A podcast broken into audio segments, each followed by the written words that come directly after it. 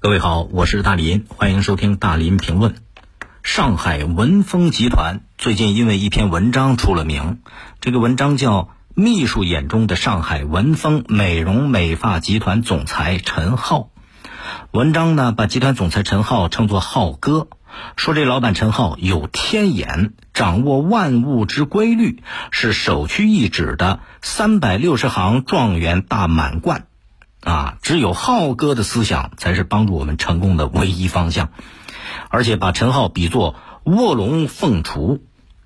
虽然这篇文章现在已经被删了，但是文章已经被网友封神，称作是彩虹屁的天花板。什么意思？就是没法超越了，已经到顶了，到天花板了。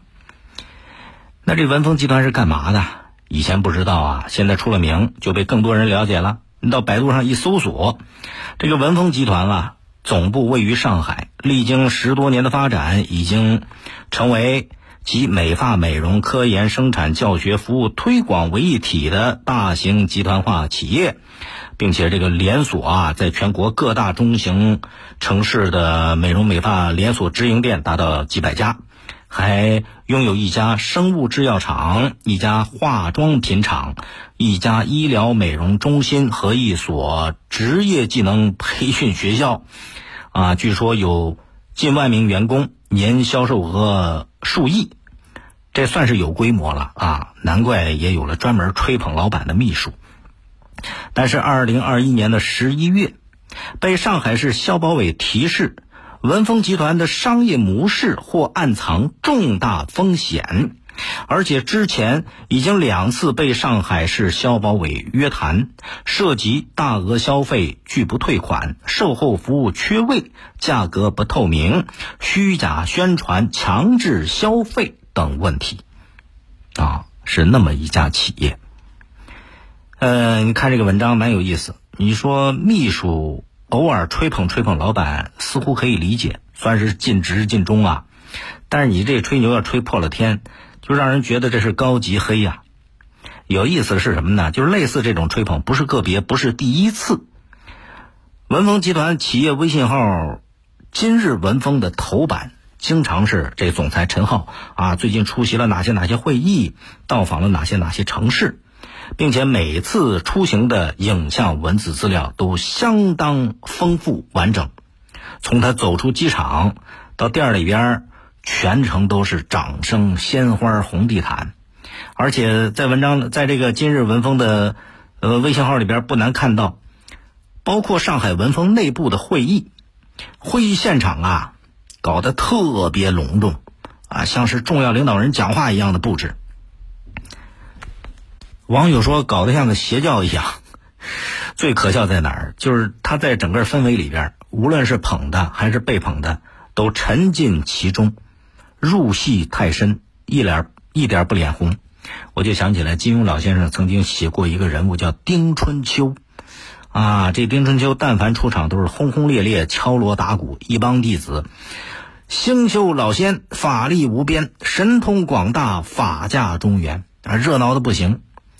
那是想要搞精神控制的，最后变成了一个特别可笑、特别变态的事情。网友说了，这个彩虹屁的文化。在不少企业都存在，但是呢，我觉得，你看那些真正有格局的企业家，一般都非常低调的，因为人家不屑于小丑一样那那种做作的彩虹屁文化和惺惺作态的上下级关系。美容美发这活儿，网友说叫托尼哈，其实他有一个好听的说法，叫干头等大事，做面上文章。美发嘛是脑袋顶上的事，头等大事。美容嘛，脸上的文章，面上文章。事实上，无论做什么事，甭管多大面子，他最后还都得靠里子来支撑，否则里子面子都得完蛋。你看，上海消保委一句“文风商业模式或暗藏重大风险”，这里子就给抖出来了。原来之前就被监管部门约谈处罚了，而处罚多次了。网友怎么说？网友说的非常好，越没能力的老板越是喜欢被吹捧。越没文化的企业越爱谈文化。当一家企业单位的内部关系是以彩虹屁的方式维系时，势必愈加功利和自私。表面上一团和气的背后，往往是分崩离析的开始。员工更喜欢的其实是规规矩矩的职场关系，不是自恋、吹捧、阿谀奉承、强颜欢笑啊。表面上看，这种夸老板是培养员工对企业的忠诚，但其实它是另一种形式的精神控制。这种洗脑一样的造神举动，容易演化成职场欺凌。所以，假如彩虹屁充斥了一个企业，那肯定臭气熏天。不但破坏了企业的和谐氛围，也让职场关系变得混乱了。企业文化，它其实应该积极向上，不能让彩虹屁泛滥成灾。所以你看，这个上海文峰的秘书那么可了劲儿的夸老板啊，这就是皇帝的心意，还是少一点好啊？您可以通过快手、抖音搜索“大林评论”来沟通交流。